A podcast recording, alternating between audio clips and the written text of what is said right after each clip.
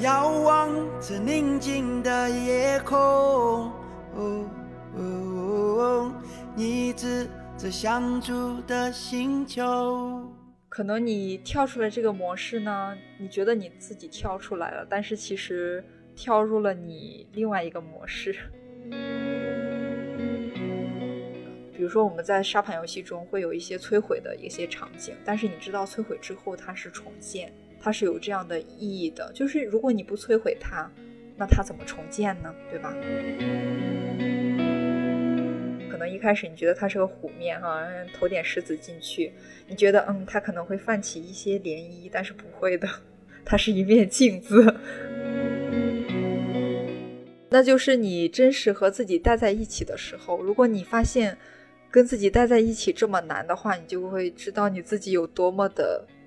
哦，不行，不能有评价，是其实你是有点无聊的。遥望着宁静的夜空，哦哦哦你指着相住的星球。Hello，大家好，欢迎收听次要褶皱。次要褶皱是一档通过普通人的视角来记录世界的播客节目。我是主播苏苏。本期邀请到的嘉宾是我非常非常好的朋友豆豆。我们都是心理学出身，他现在已经成为了一名心理咨询师。目前主攻儿童青少年的沙盘游戏咨询，然后刚好我最近也开始接受心理咨询有两个月了，然后本期节目我们会从新手咨询师和新进来访者的视角聊一聊心理咨询，或者仅仅是关注内心所带给我们普通人的奇妙体验。好的，那豆豆给大家打个招呼吧。Hello，大家好，我是豆豆。然后我是苏苏的好朋友，我也非常开心今天能和他一起来聊一聊这个话题。正式开始之前呢，我先做一个小小的声明：今天的分享呢，仅仅是我个人的一些感受哈，有一些是我看到的，然后有一些是我感受到的，然后我只针对我看到的和我感受的去进行表达，然后这些东西呢，可能没有一些。统计学的意义，然后我们今天的交流呢，也不是一个学术的交流，会有一些不成熟的一些观点，但是我希望呢，就是大家不会对这个心理咨询这个行业有一些误解，所以我就是提前声明一下，我今天就是一个交流，也希望今天的交流能够带给大家一些启发。那个心理咨询行业就是这样的，要非常的谨小慎微哈。因为有的时候不知道我们抛出去的一些话会有什么样的影响，所以呢，我就提前做了这个声明。是不是太正经了？没有没有，没办法，就是每个人说的东西，他就扔到水里泛起了涟漪，就自己控制不了。对，所以我觉得还是要声明一下的，因为不知道我们说的这个会，就是比如说真的会有人，他可能真的想要去做咨询哈，因为我们聊的哪些点触到了人家。然后结果决定，哎，不做咨询了，或者是呃，就是有什么样的误会哈，我我很担心，所以我就先先先说一下。嗯，对，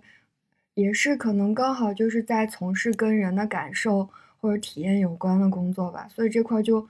就还是尽量想照顾一下大家自己所产生的。算是这算是投射还是体验吧？那种就是因为别人说的东西而引发的自己的一些感受，都有的。真的，一句话出去，不知道会有什么样的东西出来，这种感觉很很有意思。所以一般就是听一些心理学的一些讲座的时候，哈，那些老师有的时候会经常会这样讲，就是说我们大家只关注自己的一些感受，对，就是关注这个感受就好了。所以我也想。请听这期播客的听众，然后在听的过程中，其实不需要过度的纠结我们的措辞和内容，而是去认真的体察一下我们说的这些东西引发了你身体上呀，或者是情感上有什么不一样的感受。我觉得这个可能会是我们这期播客的，就我们期待的价值吧，而不是说我们一些内容性的或者是理论性的东西这些。这些与其听我们两个新手讲，还不如去看一些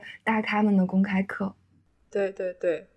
而且你这样说，我其实也放松了一些，就是因为接下来可能我也会聊一些我自己作为来访者的感受。但是其实那种感受可能每个人不一样，就是我有的感受不一定别人做咨询也能体验到。对对对对对，其实就是说，嗯，自己还是要回到自己身上吧。这一点非常重要。嗯，就是其实是还是每个人都是不一样的。然后我们聊的其实更多的事情是我们作为一个普通人，我们从我们自己的视角看到的这个世界的面相，或者体验到的心理咨询是什么样，但肯定不具有代表性，我们就只能是我们自己。对对，是的，而且只能代表当下的自己，可能我们很容易会变卦的。对对对，哎，你这样说就真的很像。我去跟自己的咨询师去聊我自己的一些感受或者是见闻，然后他跟我说的最多的话就是：“你先别管别人，就是你把你自己这摊理清楚。然后就是别人说了什么其实不重要，重要的事情他到底触发和刺激到了你什么样的感受跟体验。”就他每次这样说的时候，我其实是会把就看向别人的目光收回来，看我自己，然后我发现真正我我去。想我自己有什么不一样的感受，哪怕是愤怒或者是悲伤，发现这些都是我自己的东西的时候，就反而会有一种整合感。而且我觉得，就是嗯，我自己在做体验的时候，会觉得就是，呃，咨询师还做了一个非常重要的一个一个工作，就是他会让你放下你的那种羞耻感吧。我觉得这点很重要。就是有的时候我们很难去承认自己有一些。情绪，特别是一些我们所谓的负面情绪，比如说愤怒啊，然后嫉妒啊，啊，有的时候悲伤啊，然后等等，就是就是我们很容易去让自己马上就是逃离这个这个东西，有的时候很难去承认，因为一旦承认的话，就会比如说会情绪会很激动啊，会哭啊等等，就是把自己非常就是觉得不好的那一面展现出来的话，会很羞耻。但是如果咨询师可以给你一个非常信任的环境，然后让你去表达出来，然后让你觉得说，哎，这个东西是正常的，我我我是可以去表达的，接纳这个东西的话，我觉得这个是很重要的。对，就是你刚刚说的那个羞耻感，我自己就一直会，我不知道是因为自尊心还是超我太强，然后其实是在努力的避免一些让我产生羞耻感的事儿，我。去咨询的第一次，然后不是因为要介绍自己嘛，就咨询师可能会问一些类似个案概念化的东西，比如说，啊性别呀，就是生长环境呀，或者等等。我第一次咨询的时候，他就跟我聊到了性，但我觉得那次之后，我整个人就放松了一些，就这种羞耻的东西似乎突破了一点，就会好一点。其实怎么说，你说到这个，我突然会联想到，就是。就是可能跟环境不一样吧，就是有些东西我们是只能在咨询室内去谈的，然后是不能，就是出了咨询室，其实很多东西就是在现实的环境下，我们是一定要有一个边界的。呃，因为咨询室是一个很安全的环境嘛，但是呢，你出了咨询室，你要面对很多现实的东西，很多的现实的关系，比如说同事关系啊，有些朋友啊，有些师生等等哈。那个时候就是我们需要去了解自己的边界在哪里，就是哪些能说，哪些不能说，因为这个也是很重要的自我保护吧。我为什么讲这个呢？是我我最近刚好跟那个嗯我的分析师去聊一个话题，就是关于做了心理咨询师之后，然后和朋友之间的关系发生了变化。就有的时候会觉得，哎呀，自己有点孤独，就是。因为可能跟自己的工作时间也有关系，就是我可能会周末非常忙，然后我是周一休息。以前的一些朋友可能他们都周一上班，那我们见面的时间就是少，而且平时周工作日的晚上也会去有参加一些督导啊，然后一些学习啊，有的时候会接个案之类的，所以就是时间确实也少了很多，这是一方面。还有就是那个界限很难把握，有的时候聊天就很容易聊深，你知道吧？好像一下子就不那么的接地气，会有这种感觉。然后有的时候聊深了的话，其实是不太对的，因为很容易把自己放在一个咨询师的位置。然后呢，如果如果对方又讲了很多秘密的话，哈，就就会很不好的，会影响关系。因为人讲出来秘密，可能这个当下他觉得跟你很近啊，但是如果从长远的角度来讲，一个人把那么多的秘密暴露出来，哈，而且你们又不是一个咨访关系，那他一方面可能会担心，就是这个秘密会不会泄露，这是一方面；还有就是可能会有一些羞耻感在里面，就是他把他最隐私的东西就是讲出来嘛。所以有的时候还是要划清这个这个界限的。好的，就是 当说秘密的时候，及时打住啊！你要评估一下你这个秘密能不能告诉我。所以有的时候是要，呃，你说到这个，我突然想起来了，对，其实那个关系是不一样的。有的时候要去，就是有一个有一个边界，其实对大家都是好事。嗯，有有些秘密最好就是自己知道，然后咨询师也知道一下，因为他会保密的。嗯嗯，或者我我在想，大部分人如果愿意帮助别人的人，可能都会有一有一些就是就是看到别人如果很痛苦啊，或者怎么样，想要关心的想法，就是愿意去帮助一个人，但是其实。也不是每个人都有能力去化解，或者是面对别人的创伤的，或者秘密。对，是。其实这个如果说没有处理好的话，就是会是更大的创伤，可能会有很多不可控的因素，就是在里面。所以我我我为什么一开始做那个声明，就是 我真的是现在就是接触越多，然后就觉得要越谨慎，因为很多东西就是他当下是看不到他的一个。一个影响的，就很多影响是比较长远的。嗯，对。那就尽管我们在聊心理咨询啊，但是我在想，就如果要是作为普通人，就不一定要做这个行的人，就太多人有自己心里的秘密或者痛苦，其实除了找咨询师之外，好像就是他们也会尝试各种方法吧，就是跟非常亲近的朋友说，或者跟陌生人说。就如果真的是心里面有创伤的话，还是找咨询师会比较靠谱。那我们回过头来，我我也想问你，就是，就为什么想要成为一名心理咨询师？其实我今天确实就是认真的想了一下这个问题哈，就是我似乎就是真正的走入这个行业，好像没有一个就是。特别特别清晰的认知，就是我为什么要加入。但是我现在回头想了一下，可能是有一些就是，呃，所谓的什么潜意识的，或者说是一些很深层次的一些动力在推动着我。对，有可能一开始是一种好奇心吧。就比如说当时那个报志愿的时候，呃，就是哎，心理学，哎，应该会很有意思吧？嗯，就会这样想。因为当时也看了那个中央电视台。好像是有一个心理访谈的节目吧，然后就觉得那些心理咨询师这个，哇，他们真的可以去帮助一个家庭，然后去改变他们的关系，然后他们说出来的话，然后他们的见解，然后让我觉得非常有智慧。然后我其实对这个行业是有一些就是很觉得很敬佩的地方，然后就觉得嗯，我就是有点想成为这样的人，可能一开始有这样的念头。然后一开始也对心理学有很多的误解，然后可能也会想说，哎，是不是学了心理学就很容易去洞察别人的心理的想法啊之类的，就会觉得蛮好奇的吧？呃，我不知道，不知道你记不记得我们上大学第一节普通心理学那个老师就讲了说，那个心理学的几大误区，其中有一点就是 心理学就是能洞察人心啊，这一点是呃。不不是像那个什么读心术一样哈，其实洞察人心也并不是这个行业的一个一个目目标，其实它的目标也是说是帮助人们，所以说可能一开始这个出发点，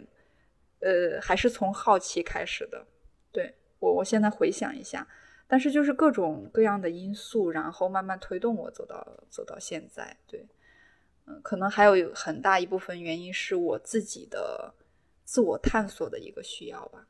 就是因为我自己也去做了体验。其实我上大学的时候，不是也有一段时间是我很困难的时候吧？应该是，呃，很迷茫，然后也没有什么动力，也不知道未来往哪个方向走，然后也不想，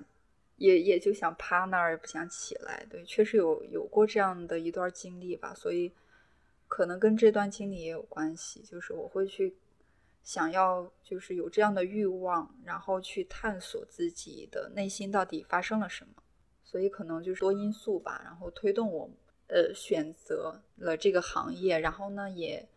坚定的去付出，因为确实这个行业要投入很多东西。我们都知道，就是考了这个证，其实就是只是一个从业证而已。但是真正去做咨询的话是。需要从头再来的。就是我们以往大学学本科学了那么多关于心理学的专业，呃，其实真正关乎心理咨询的话，其实真的是蛮少的，一切都是从头来。有那么多的流派，然后你要选择一个流派，然后呢，从这个流派入手，然后再去扎根，然后理论学完了，要真正的上手实操，然后自己也要作为一个来访者，然后去体验，然后做了实操之后又要督导。其实，其实这个过程整体下来的话，就是感觉真的有太多东西了。嗯可能也是这个学习的过程也不断给我动力，因为也有很多让我觉得蛮有收获的瞬间，然后呃也蛮感动的瞬间。这些种种的经历，然后让我选择了这个这个行业，可能就是有缘分吧。嗯，我自己的感觉就是，因为我现在也选择心理咨询这条路嘛，然后那个过程会让我觉得。特别像是那种感觉，就是在一个相对密封不透气的空间里面，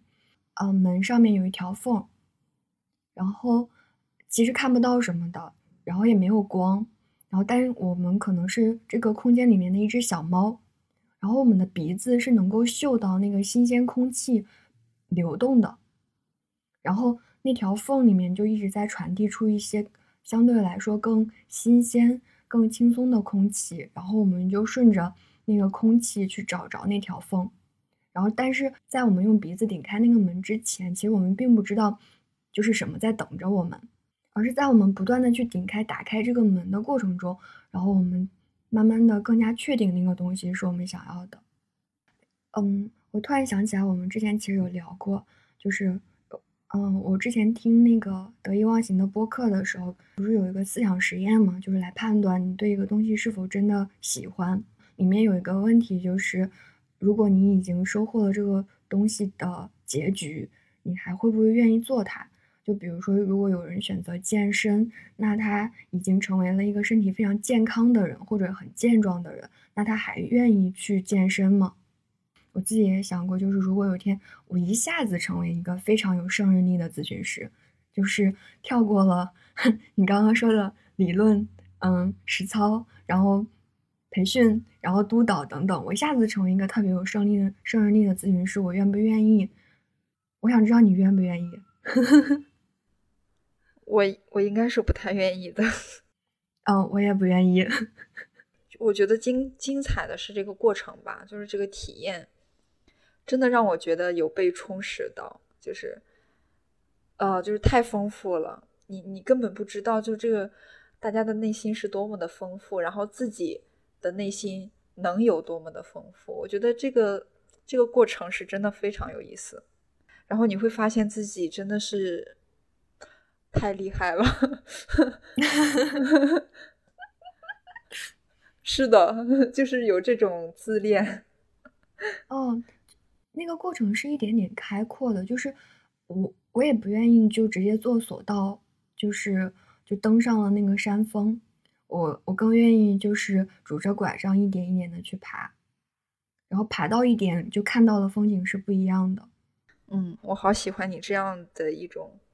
一种象征性的表达，觉得很有画面感，对吧？我用非常有逻辑、有条理的方式来表达我的想法的时候。就是我发现那种表达其实是非常封闭的，嗯嗯，就是它没办法撬动。我我我觉得就是你突然让我想到了，就是那个象征，因为我学的这个属于分析心理学的嘛，其实那个象征的作用真的是非常的强大。就是我们其实可以说每个人都有自己象征的一个一个一个表达吧。我就小小的自我暴露一下。然后我就觉得我我的一个象征，因为我本身是一个挺谨小慎微的一个人啊。那我象征我自己的一个故事呢，就是我初中的一段经历。当时上学不是那个每天早读的时候，老师不都是说我们每就是每个人需要把这篇课文背下来，然后呢一个一个在老师面前过。呃，我不知道你有没有这种经历？有，然后 有是吧？嗯。那那你会你会是第一个上去的吗？或者说是哪第几个上去？我一般可能，如果我背熟了的话，我可能就是第四个、第五个上去的。呃，我跟你就不一样，我就是从后面上去的，我一定要背的滚瓜烂熟，然后我再上场，我是属于这种的。但是我非常欣赏那种呃，不到十分钟就上去的第一个吃螃蟹的那个人，他就是那种嗯，上台反正也不是很熟，总之我要第一个上去背，然后呢过了就过了。不过的话呢，我就接着其他的同学后面排队，对，我就继续在那儿排，然后排到我了呢，我再，哎，我就过了，是这样的。但是我不是，然后我就是坐在台下，然后呢，背背背，可能背到我真的是滚瓜烂熟那种一气呵成的状态，然后我再去排队，所以我基本上就是属于倒数的那个，但是老师就会给我一个鼓励啊。然后他就会说：“嗯，你看那个谁谁谁哈，人家是一遍过，非常的熟练，然后完美这样的，不会出错。所以，我我自己会反思我的这段经历，就可以觉得他就是我我性格的一个象征，也是我这个处事模式的一个象征。就是我很多东西我会提前做一些准备啊，然后就觉得说万事俱备，然后非常。” OK 的时候，然后我再去出手，但其实这样的话会错失很多机会。就是我，所以我我想到这个象征性，就是这种还蛮有意思的。我会觉得就像是一个人的个人童话一样的。嗯啊啊，我喜欢你这个个人童话的描述。就是小时候很多事情，其实就是放大看，其实就跟我们现在很多时候的行为模式差不多。所以说，好多时候就是根据现在行为模式的问题一挖，就挖回到了童年。就是，嗯，我觉得好像也没有一个，呃，就是完全的对错好坏，就是说对自己的一个觉察吧。缺了这个自我觉察的话，就是有的时候会觉得很，就是生活的太盲目了。但有了觉察之后的话，好像，嗯。就是怎么讲呢？就是你可以跳出你的这个框架，然后去看你自己，然后就不是一个感觉未开化的状态，就就是混沌的哈。就至少你明白了你是什么样子的。其实这个本身就就就已经呃很重要了。就是觉察其实也是有一个程度的，就是嗯，或者说觉察之后，就是最好的后面跟的是接纳。然后，而不是过度的反思或批判，嗯，觉察到了一些不好的感受，或者甚至给别人带来一些不好的感受，那就已经发生了嘛，然后就接受就好了。只要自己也不是什么恶意的，就没必要是事情已经发生了，还反而不断的去鞭打自己。我觉得那样可能会也不太好，就是那种自我苛责，是否在自己能接受的范围之内，是自己意识不到的。有些人就是自我苛责习惯了，是是的，我觉得你刚才讲的很重要的一点就是不要去评价这个东西，这个这个真的很重要。可能你跳出来这个模式呢，你觉得你自己跳出来了，但是其实跳入了你另外一个模式。对，所以这个觉察确实是分很多层次的。嗯，我我觉得其实刚开始的觉察就是，如果自己能做到，当然很好，但是可能还要跟别人去。交流去矫正自己觉察的程度，我觉得现在好多人都是反思怪。是的，哎，我感觉我们现在聊天好像我似似乎是个来访者，所以说我现在真的是在自我觉察，我我我现在真的很难去聊天，我很容易，就是也是我最近的一个一个一个体验吧，就是我我我有跟我的分析师去沟通，就是。呃，我已经不会正常的聊天了，这就是我的功课。现在啊，你是会，比如说我们现在聊的过程中，你会想这个东西给你什么感受，或者让你有什么觉察吗？应该也会有，可能就是会不自觉的，就是有有一定的一定的反馈，然后这个走向会走的，好像蛮深的，因为一开始我们想要聊的主题好像并不是这些。是不是？嗯嗯，但没关系，没关系，管他呢。OK，就这样吧，我们聊的开心就好了。对对对，那你这样说，我直接又可以问那个问题啊，就是我说心理咨询或者说学心理咨询给你带来什么改变或影响吗？我我我觉得还是像刚才讲的，就是内心体验会很丰富哈，很多姿多彩的。就是有些东西也不是就是用语言能够去表达出来的。那有的时候会觉得自己很丰富、很饱满，然后呢，有不会像以前那么的硬，然后也会有一定的弹性，就是我的一个一个感受。对，就像你刚才讲的，就是可能呃，对于一些自我批判呀，或者是什么，会少很多。呃，包括正常的，就是攻击性的一个释放。其实，其实攻击性真的是蛮有意思的一个东西。你会发现，就是当你把它运用好的时候，它真的是很有创造性的，它不是一个破坏性的。可以可以这块聊聊吗？因为我最近就处于一种，我现在好像回到了青春期吧，反正就很叛逆，然后就是浑身都是攻击性。我我是觉得，我就是我自己的这个攻击性，其实也是像是被束缚了一样，就是很难去释放哈。但是呢，就是合适的表达是必要的。因为这个攻击性，如果你不去释放出来的话，那它可能会积累，然后也可能会转变成一种自我攻击。就是总之，这个力总是要发出去的嘛。就是不管是发向外还是发向内，总之它要有一个流向。那我们最呃理想的状态就是它可以流出去，而且是用创造性的方式流出去啊。比如说公司要做一个什么海报之类的。然后呢，就是那个设计部的同事就会问说：“哎，你们觉得这个怎么样？”那我一开始就最早的时候，我可能会觉得：“哎，差不多就行吧，哈，就这样呗。”但是我会留意到有一些同事会提意见，就可能一开始就是：“哎呀，你这个颜色怎么这样啊？”或者或者怎么样？其实我作为一个旁观者，我听到这些，我会觉得心里会有一点呃不舒服，哈。呃，这个不舒服可能可能是作为那个做图的那个同事，他可能也会收到这样的不舒服，就是哎，我辛辛苦苦做了这些，然后你就给我个这，然后呢，就是一种不好的评价，或者说是怎么样。但是其实慢慢这种力量在往前推，就是他会去想啊，如果怎么样会更好。虽然这个感受一开始会是不好的。但是最后我们会发现，做出来的这个图，它会比第一版确实好很多。就其实一开始这个东西会让我明白，就是说啊，这个攻击性，啊，其实它是有创造性在里面的，它是一种颠覆嘛。就是比如说一个，呃，比如说我们在沙盘游戏中会有一些摧毁的一些场景，但是你知道摧毁之后它是重建。它是有这样的意义的，就是如果你不摧毁它，那它怎么重建呢？对吧？它是有力量的，就是说我们要怎么去用使用它，这个是我们要去呃反思的。可能一开始我们会控制不好这个力道，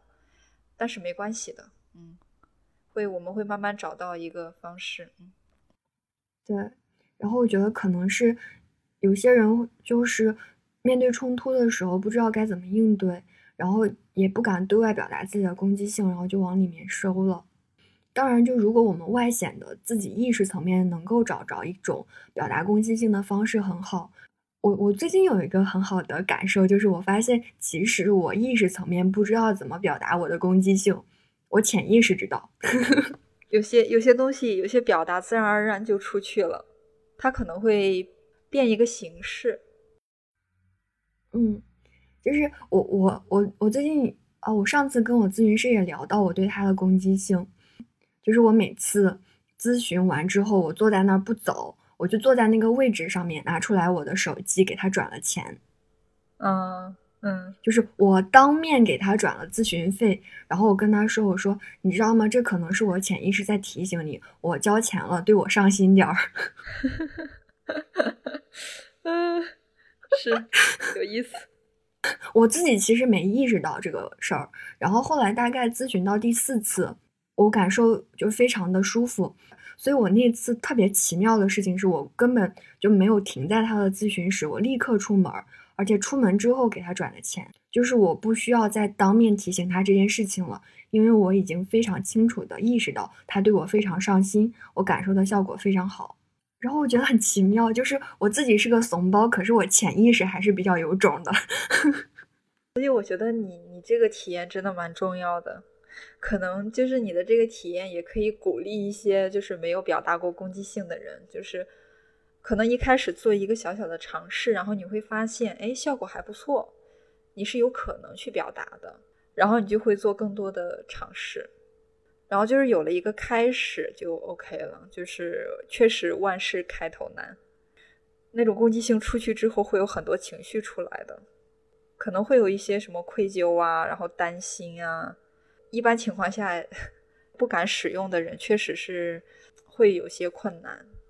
但是至少就是说可以看到这个可能性，对，就是改变的开始。嗯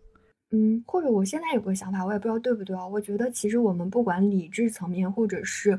逻辑层面是怎么表达的，我们说出一些东西，自己相信与否，别人是能感受得到的。就像是跟就一开始咱们聊的那样，如果说咱俩真的是聊到一个啊大家都觉得很 OK 的观点的时候，这个东西一定。这个感受一定可以传出去的，但如果咱俩都是那种，哦，嗯嗯，那肯定是没有感染力的，这是必然的。这也是我，我就很想就自己想要做这个播客的初心吧。就是我觉得，如果我们真的分享的是真诚的东西，其实大家不会在意这些东西对或不对。其实听我们聊的过程中，可能就得到了治愈。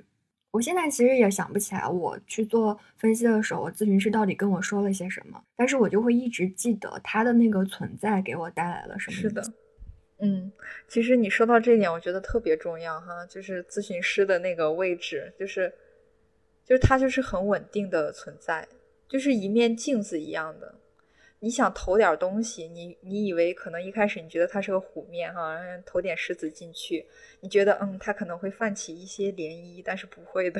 它是一面镜子。哎，我觉得这样是蛮好的一个角色，对，它就是一面镜子，然后你就可以看清你自己了。嗯，如果说它经常会被你扰动的话，其实那样的话。可能是还是他不够稳。嗯，咨询师对于来访者来讲，真的是一个好奇妙的外部援助者。咨询师的角色就是应该是一面镜子，他要时常把它给呃擦干净，就是没有灰尘的那那样的，这样的话才能更好的把呃来访者的东西给他投回去，否则的话会沾染很多自己的东西，这样的话。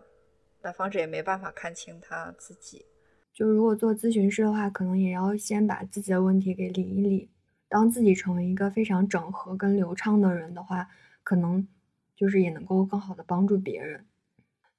你现在如果说到咨询心理咨询，你会想到什么呀？可能就是一个信任关系吧，可能是我第一个跳出来的。嗯，我现在觉得心理咨询跟佛教好像，或者跟任何一个宗教很像。心理咨询师很像坐在寺庙里的菩萨呀，或者是弥勒佛，就是因为他们话也很少，然后但是又看尽了人间的喜悲，然后但又容纳着这些，好像我们去寺庙里面跪在那儿去拜一拜，或者聊聊自己最近特别难过的事情，也能得到一些疏解。然后去见咨询师，他也是坐在那儿，然后聊聊说了几句话，然后可能我们的一些东西或者一些。眼泪吧，就留在了咨询室，就没带出去了。嗯嗯嗯，哇，我觉得好开心，你能讲这些，因为因为我其实想要讲的跟这个很类似。怎么讲呢？就像是你之前有问过我说，怎么看待这个心理咨询本身？然后呢，就是它可能存在一个现状，就是它是不被重视，或者说是没有被很大程度的推广。其实我觉得这两个可以放在一起去去聊。呃，心理咨询其实有的时候我们会觉得它是蛮小众的，因为它本身就是有一定的小众性。就是怎么讲呢？首先从需求上来讲，其实呃，并不是所有的人都需要做心理咨询，这个是很很客观的一个现实。而且呢，很多人就是像你说的，他可以找到和心理咨询很类似的方式去满足他的一些心理需求。就像你说的，就是很多人会信佛呀。或者是怎么样，特别是就是前段时间有跟一个朋友聊到，就是那个像潮汕那边的人哈，他们是对佛啊这些是很就是很信的，很虔诚，算是比较虔诚的了。然后他们那边有一些做生意的人哈，他们就有一个习惯哈，早上呃谈生意之前呢，可能会有点像占卜一样的，先丢一个东西出去。然后就看看今天能不能谈成。如果出来的结果不好，怎么样呢？就再丢一次。不行的话就再丢一次，然后丢好之后，好了，我出门了。嗯，就是这样的。对，所以我会觉得，嗯，那你说你觉得他需要心理咨询吗？我觉得可能不太需要吧。还有就是，他本身可能又涉及到收费啊各方面的因素哈，确实是要考虑一些现实的。就像，嗯，大城市可能大家有一定的经济基础哈，加上就是这个这么快节奏的生活，呃，各方面的压力啊。就是他很容易会有这个需求，我觉得心理咨询行业最近，特别是疫情之后，可能又火了一把啊，可能就是有一定的关系。但是你说，如果在一个很小的城市，你觉得它真的会推行下去吗？我觉得确实会非常难，因为它可能有自己的一个生态，就比如说家族的支持，它的那个粘性啊，各方面。比如说，特别是一些山有山啊、有水啊这样的，就是跟大自然的一个接触，它其实这种很自然的、很生态的东西，就是对人的心理也是有很多净化作用的。所以有的时候心理咨询，我觉得确实蛮小众的。我觉得在城市里面是确实很很会应运而生啊，但是在某一些某一些地区地方。可能跟他的一个大的一个文化背景啊，包括地理环境各方面，嗯，会有一些就是关联，嗯。然后我想说的就是，可能跟你想的一样，就是为什么最早的时候我们不存在心理咨询这个这个这个说法或这个行业？那是因为最早的时候，就是说很多角色啊，他是担任了这样一个这样这样一个同样功能的。就是可参考的，就是一些原始部落啊之类的，他会有自己的类似于族长、巫师这样一类。其实他其实担任了这种类似的一个角色，然后后面又有了不同的宗教，其实对宗教的信仰也是一个蛮大的一个呃心理作用的。嗯，就是你看你信哪套体系了。对，对，确实，现在不是好多人其实家里面有一些有宗教信仰的人会供奉一些。就是，嗯，神明的牌位嘛，然后每天早上拜一拜，然后怎样？其实你说人家拜一拜，跟我们早上起来做个冥想也差不多。对呀，对呀，所以，呃，所以我就觉得说，嗯，你说的这个，我觉得你说的这个真的很对，就是他真的可能 就是这个角色，就是它起的作用。它背后的作用，呃，原理可能也也会有一些相似吧。嗯，对，而且其实像心理咨询师的话，还要培养跟来访者之间的信任关系。然后毕竟是个人嘛，也会担心你说出去，等等等等等。对，但是对，但是你信佛的话，那就啥也不用担心。对，你就已经信了，那其实信任关系就不用再培养了。对，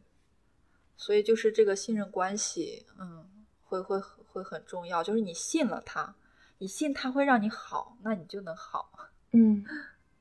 对。但是其实你刚刚说的时候，我突然在想，那我们能不能再往深处走一走？心理咨询师的存在，或者是宗教的神明的存在，就他们对于人产生的影响的共性是什么？就他们到底是一个怎样的存在，能让我们觉得内心安宁？就可能是我最近受那本书的影响太大了，就是那个两百万岁的自信哈，就是其实我们人类就是丢失了很多很很本能的东西，然后你就很难去听到它、看到它、跟它链接。但是当你真的去拜拜佛啊，然后走到大自然中啊，然后你真的去听听树的声音啊，然后去看看花花草草啊，然后闻一闻啊，或者是干嘛？啊，其实你只是想一下这个场景，你就会觉得会很舒坦。但是现在呢，我们都是住在这个出租屋里面哈，然后就是城市里面，然后现在都又是高层，然后你就是上班、工作干嘛，你就是从一个房间到另外一个房间，然后全都是封闭的，就是你少了很多跟大自然啊、跟自己呀有这样连接的机会。你看，其实我们做冥想这些，其实不就是和自己链接吗？啊，你自己的感受啊，你的你的身体啊，你的你的什么？然后我们的冥想音乐里面可能还会有风声，什么海浪声啊，然后什么虫虫鸣啊，然后什么下雨声啊，这些如果说我们在很原始的时候，你就是离开这个城市的生活，你到一个稍微偏远的什么小山村，你去住一天，其实都会回来的。所以就是这种回到自己，可能回到自己的这一点。是是很重要的，就是和你很很原始的啊，你的动物性的那个部分有一个链接，就是你就是个动物啊，人类就是动物啊，你就是活在大自然中的。但是你看我们现在封闭这个社会，人家说那个什么猴群，呃，我记得这本书里面有讲到一个点，就是猴子它是有一个自然环境生态环境下它是有一个群落的，而且它的数量基本是固定的。它的角色也基本是固定的，它是一个平衡的状态。好像是说是哪一年，可能是在国外啊，就是有一个动物园，它呃养了一批猴，然后呢，它是那样的，比如说呃母猴多少只，然后公猴多少只这样去养的。其实最后是惨不忍睹的，这些人这些猴子啊会自就是自相残杀的，不符合它的一个自然的一个生存模式的。但是如果我们人为的按照我们的一个想法去给它规划好，其实最终是很惨烈的。呃，我们可能从那个那样的一个状态进化而来哈。我们的手机里面有 N 多联系方式，其实这个关系的处理就也也挺耗力量的。嗯，我们可能也失去了那种很原始的东西，所以就会有很多问题，它压制住我们很多本能的东西。社会规则啊，一夫一妻制啊之类的哈，就是我们我不是说反对这个制度哈，只是说这种制度背后会 也会有很多问题的，就是我们会有一些文化，然后呃会有一些伦理，然后各种各样的呃价值观，然后去框住我们，所以有的时候冲突会非常的多。我们不会用呃肢体冲突，像猴子那样，就是。我把你弄死哈，你你有怎么弄伤我这样的哈？但是我们可能会用一些情绪啊，会有一些情绪啊，会有一些冲突，然后我们又用一些文化、一些价值观、一些伦理，然后又去解决这些问题，然后就达到一个大和谐的状态，就是这样的。那你冲突肯定会有的呀。嗯，你刚刚说的时候，我想到一个意象，就是马戏团。我们其实都是野生动物呀。然后我们被带到了一个马戏团，我们被驯服，教各种的规则，做各种得体或者是能得到别人赞赏的表演。然后那有一个共同的规则来束缚着每个人或者是动物吧。然后最后我们皆大欢喜的去上演了一场马戏团嘉年华。然后谢幕之后，动物也不是动物，人也不是人，也不知道是什么，然后就一地的。狼藉，就有的时候可能我们都忘记我们是谁了，就很容易这样的。所以现在就很多人喜欢去旅行啊，我们确实有这样的需求，就是到一个不是这样高楼大厦的哈，就是就是自然的环境。我们最早最早的时候是生活在可能生活在树上的啊。啊，现在反正也不存在，爬树也不会，游泳也不会，反正啥都不会啊，就是这样的，嗯，就把自己放在本身就放在了一个不接地气的环境中，我们可能住在十几层、二十几层，然后呢，呃，也很少去踩踩草地呀什么的，我们越来越像机器了，就是人的那一面。反而成为了我们的弱点。对我们太注重这个大脑的一个就是理性的发展了。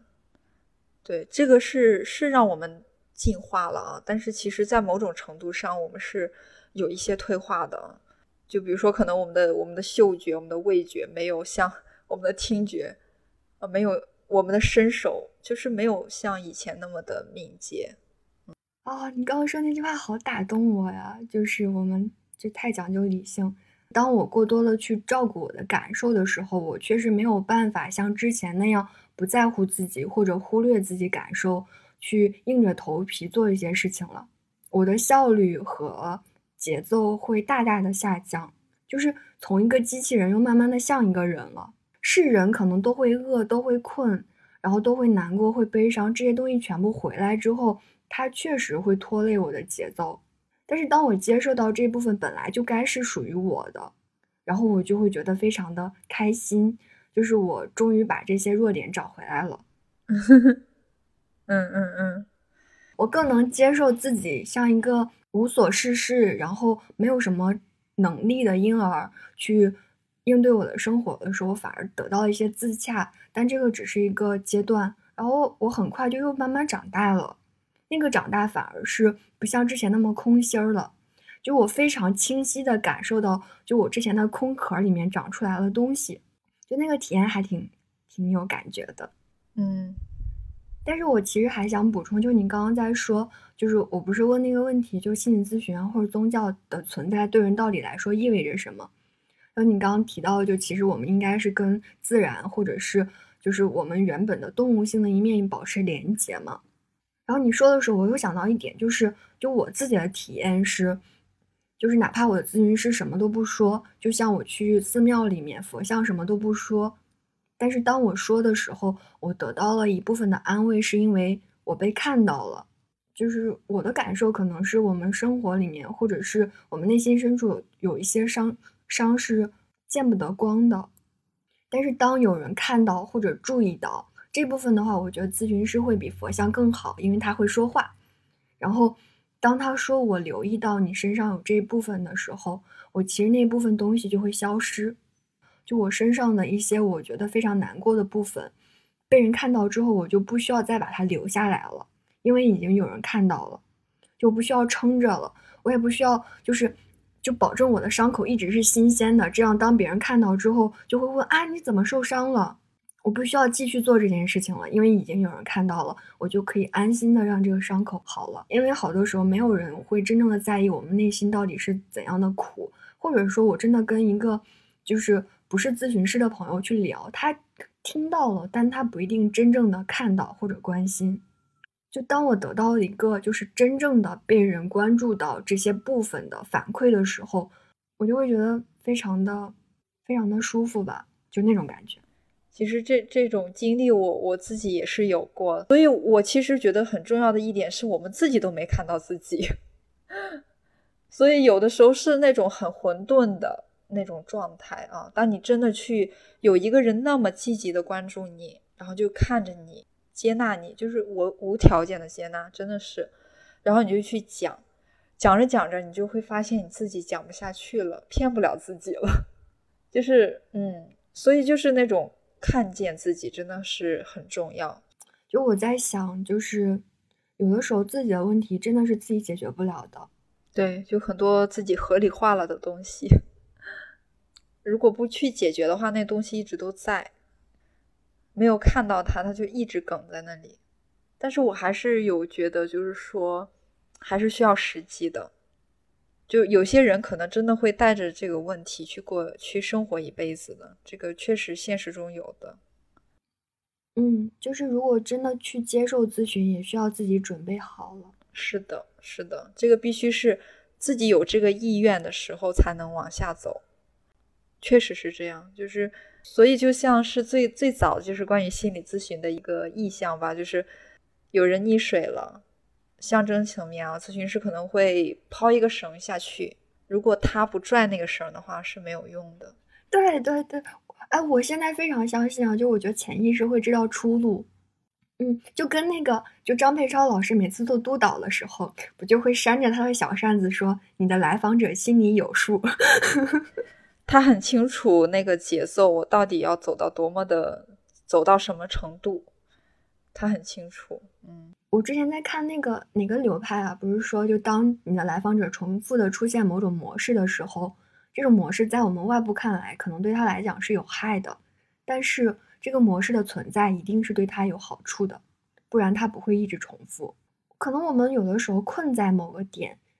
也不是什么坏事儿，或者对他自己来说也是满足了某种需求的。嗯，对，就像你应该也听过很多督导的案例嘛，就是一个孩子。呃，出现了问题，为什么？就是如果从什么家庭系统来看的话，是这个家庭需要他出问题，就很容易是这样的状态。嗯，就包括一个人也是一样的，这是一从一个家庭系统来讲，如果从个人的系统来讲，我觉得应该是也是可以类比的，就肯定是各各方的因素，就是有了现在的这样一个生存模式。就我之前很不信任自己，就是潜意识的那一部分。就甚至我觉得此时此刻我在说潜意识，就因为跟你说，我觉得是我们在交流，用到一个术语在交流。但是我就很担心听众在听我们聊潜意识的时候，觉得这是两个神棍。呃，我觉得我始终觉得好像心理心理学也不是那么的远，就是只要你就用我们通俗的话来讲，只要你能活在你的此时此刻这个当下就 OK 了。就是你喝茶的时候知道自己在喝茶，吃饭的时候知道自己在吃饭。我觉得能做到这个都已经很不容易了，因为我自己都很难做到。我很有可能会一边看一个什么视频，一边吃东西，啃鸭脖啊之类的那种刺激自己味蕾的刺激性食物。有的时候这种感觉我会觉得是一种一种自我麻痹啊，所以就是要时常照顾一下自己的。感受就是每天可以花个十分钟啊，然后去认认真真的做一件事情，然后让自己自己活在当下。就我觉得是少了这个时间的，这种很琐碎的事情是很滋养的。嗯，只不过我们可能很难静下心来去去去真的去做一下。其实你会感受到，你去拖一下地啊，然后专心的拖地啊，然后 然后。喝口茶呀，然后可能这就是专心的听一首音乐哈，不是说你一边干嘛一边听音乐，而是真的坐在那里听。其实音乐还好啊，可能三四分钟、几分钟，你就真的认真的听一下，其实心会静，心会静下来的。我觉得，就是你会感受到那个音乐的这个过程，你坐下来，你会觉得其实还挺漫长的，虽然只有四分钟。对 对，就是这样。就是，那就是你真实和自己待在一起的时候。如果你发现跟自己待在一起这么难的话，你就会知道你自己有多么的……哦，不行，不能有评价。是，其实你是有点无聊的。呃，接受自己无聊呗。对对对对，不然能咋地？对对啊，你去找那些外面看起来有趣的人，可能聊聊就发现对方也很无聊。然后发现这个世界上大部分人都很无聊，对呀，其实大家都是这样过来的嘛，是吧？还有就是有些事情确实要交给未来，因为问题也不是所有的问题也不是当下就能解决的。嗯，老师会说啊，我们要接受生活的不确定性。嗯，就是我们真的是按照一个进度表去写作，或者是去。赶进度，然后那是一个非常确定的事情，但是我们真正去探索自己的时候，那是个不确定的事情。我们不知道自己会摸到什么东西，或者什么时间会摸到什么东西。就我刚刚在说我自己的那些感受的时候，我就会有一种感觉出来，就是我给了我自己一定的心理空间，去让我做这样的探索。就是我伸出来一个手，就是我想要更多了解我自己。然后黑暗里面也有一个人，就是接住了我这个手，他给了我能够承受的东西。我我觉得你说到这里，我我我我脑中就有一个画面，就是可能到最后你，就是我们说心理咨询怎么起作用哈，就是你在咨询室其实只有五十分钟或者一个小时的时间，但是为什么它会对你生活那么有影响呢？就是可能你会把这个角色给内化掉。就是内化到你心里面，就是你心里会出现一尊佛之类的东西。然后呢，当你生活中遇到问题的时候，你就会问问他，然后他就会给你答案。对，可能到一定的程度就会是一个结束的阶段，就是暂时的结束。嗯嗯，那我们今天的节目也差不多快要结束了，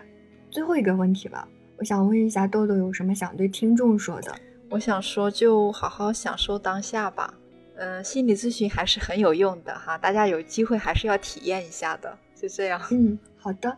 嗯，那我们今天就差不多到这儿了。然后非常感谢大家的收听，也谢谢豆豆聊到哪儿算哪儿，聊到这一期我就非常非常的开心。我也希望听众们能够感受到我们的真诚，也能够关注起来自己的感受。那我们这一期就到这儿了，拜拜，